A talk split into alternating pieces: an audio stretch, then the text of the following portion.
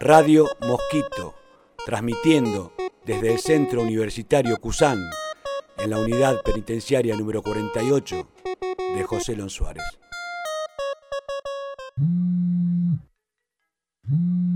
El teléfono lo tengo en realidad por una cuestión de, como que es algo como que no sé, como que, ya te digo, mi familia, como que la tengo todo el tiempo acá. De hecho está solamente si son, si es mi familia, eh, puede llegar a sonar o prenderse la luz en los días que estoy acá en Cusam. O sea que yo a la mañana, yo de las 9 o 10 u 11 de la mañana que venimos al Cusam, el teléfono ya no se utiliza, a no ser que justamente tenga un grupo de WhatsApp de estudio que tenemos ahí, entonces entro. Si no, no, no, no, no contesto a nadie, a nadie. Entonces eso me puede mantener eh, concentrada en lo que, en la actividad que tenga acá, ya sea materia, taller o eso por un lado. Eh, no estoy, no soy de estar todo el tiempo en el teléfono y eso. Instagram sí, en un momento lo puse ya hace más de un año, como para poder ahí publicar algunas de las actividades que se realizan acá, porque obviamente que no puedo abarcar todo, pero a veces me pasa que no tengo ninguna actividad para hacer y soy muy inquieta, me aburro, entonces a ver qué está pasando allá. Entonces por afuera saco una fotografía, me quedo parada, escucho, tomo notas y da para que entre y estar de oyente, genial. Tomo nota y luego como que vuelco un poco de eso ahí, pero no más que eso. Fue un cambio enorme, creo que no solo para nosotros, sino para, para la gente de afuera, también para el mundo. De repente no poder relacionarse eh, personalmente y físicamente y tener que relacionarse por intermedio de un celular, que nos encontramos todo un año eh, sin poder salir de, de, los pabellones. Afuera la, la, familia se encontró creo que sin poder salir a la calle. La sociedad quedó privada. A medida que se fue flexibilizando de una manera o en ciertos eh, periodos fue como desapareciendo un poco el, el tema del, del, del COVID, eh, se, se pudieron flexibilizar un poco el tema de la comunicación y así podemos llegar a tener esa comunicación que, que tenemos hoy en día con el celu, ¿no? Eh, comunicarnos, estar en comunicación, hacer Zoom, tanto en lo laboral como en lo estudiantil. Ya no estar con docentes enfrente de nosotros, sino estar enfrente de una tele y, poder eh, tener clases así, igual que la gente que...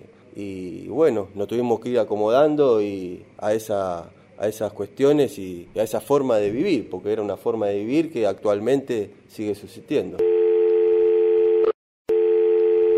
Yo ahora veo compañeras o las veo en redes, de hecho, publicando cualquier cosa solo por poner, poner, y antes no sabía siquiera qué era, eh, qué significaba tener un, alguna página. Digo, quedó eso, ¿no? Como por ahí, como meterse mucho en, en, en, el teléfono, ya que estaba legalizado, y era una de las pocas opciones. Y acá de hecho quedó, quedó eso que se dice, che, ¿dónde está fulana? Que no la veo desde ayer, emplaquetada. Acá quedó ese el plaqueta. Dicen plaqueta, ¿qué? Fulano, plaqueta. ¿Qué quiere decir? Que está todo el día en el teléfono. Amigo, anda a bañarte, no sé, andá, vamos a comer, vení, levantate, vamos a comer, no, pero pará, pero vamos a comer, pero no, pará, no es que no, tengo que ver algo importante. No, no pueden. Es como que cualquier cosa está bien, pero ver cualquier cosa. Jugar un jueguito inclusive, que no es algo... Sí, sí, lo que sea, lo que sea. Darle para que se recargue nada, igual, ¿no? La misma mierda que has visto siete veces, ¿no? Hoy por hoy ya volvió toda la normalidad y genera otra, otra manera, pero siguen estando emplaquetados igual. Pero así como está en emplaquetamiento, vos también decías antes que salva vidas el celular hoy, ¿no? Que antes por ahí la presencia de un teléfono fijo para 50 personas generaba un montón de conflictos y peleas. Muerte. Es muerte.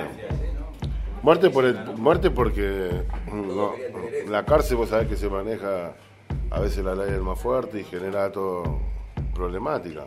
Y eran dos teléfonos en un pabellón para poder comunicarse 10, 15 minutos con una tarjeta telefónica y según de qué lado está, cuántos minutos te da para decirle, mira, estoy acá, cuando pueda te llamo de vuelta, estoy bien. Y a veces no, a veces sí, generar problemas, conflictos, muerte. El teléfono lo que hizo acá en tiempo de pandemia y hasta ahora es un afianzamiento con la familia. El vínculo que se generó es zarpado, porque yo, por ejemplo, con mis nietos no podría tener un vínculo telefónico. Por ejemplo, Jan era bebé, tenía seis meses cuando yo vine acá y pasaron años ya. Y él a mí me reconoce, nos vimos después de pandemia vino y me abrazó. O sea, eso hubiera sido imposible si no hubiéramos mantenido largas charlas, eh, eh, ¿cómo es esto? Videollamada, por ejemplo. Porque nosotros jugamos, desayunamos, cenamos, se baña él, o sea, vemos una peli, inclusive me deja ahí, me pone dibujitos, mira, abuela, a mí me gusta. O yo le cuento, le muestro, le muestro tejidos que hacen mis compañeras. ¿Y qué hizo tu compañera ahora? Y hizo una, una, una sirena, Ariel, ¿qué de las princesas? Ay, no hacen cosas para varones. Sí, pero ahora no hizo. Bueno, vos me mostrás, sí. Entonces el vínculo, también mi nieta también, Ámbar no estaba. Mi hija tuvo un embarazo adolescente a los 15 y tuvo una beba y era imposible eh, a, través, primero que es bebé y no puede hablar, pero al siempre estar en videollamada con mi hija y estar ella presente desde muy bebita, ella me reconoce. Ahora que puedo venir, también tenemos un vínculo. Y eso se generó por eso, porque para los privados de libertad es imposible generar un vínculo con los niños. También con, con los hijos y, y personas adultas, pero principalmente me parece que el vínculo de los niños en contexto de encierro nosotros es a través del teléfono, porque nos pueden ver, nos pueden escuchar y, y entonces ahí se genera eh, el que nos conozcan, porque a veces por la voz y también que a ellos no les interesa hablar por teléfono. Bueno, ahora salió un nuevo sistema Judicial. eh, judicial, eh, donde Los legajos. los legajos no van a ser más eh, en papel, sino que van a estar eh, insertos en un celu y van a ser virtuales. O sea que todo personal penitenciario va a poder acceder al legajo de cada uno de nosotros virtualmente, con una aplicación escuchame, me que haya en el teléfono. Diego Esquía, por favor, a la unidad 4 de Bahía Blanca, dale. Por ejemplo, por ejemplo, así como Claro. dijo el compañero Lara. Y, y también que ahora ya no te quieren recibir en, en- ¿cómo es? En sacarte de comparendo. Yo salí después de cuatro años y tres meses y fue re loco porque también insistí. No, quería virtual, no, me niego, virtual no, quiero verle la cara. Inevitablemente te tiene que ver, no te puede evaluar por una pantalla y en 15 minutos. Como un poquito de respeto por la persona también, todo bien con lo virtual, pero no, me- tenés una una audiencia virtual con tu juez. No, les quiero ver la cara, mi juez. Me tienen Claro. cana hace seis años, me estoy por ir cumplida en ocho meses y me querés verme por atrás. Me estás jodiendo. Preparen, pues dígale que me saque de comparendo. Radio Mosquito, incluyendo a todos en la posibilidad de transformar.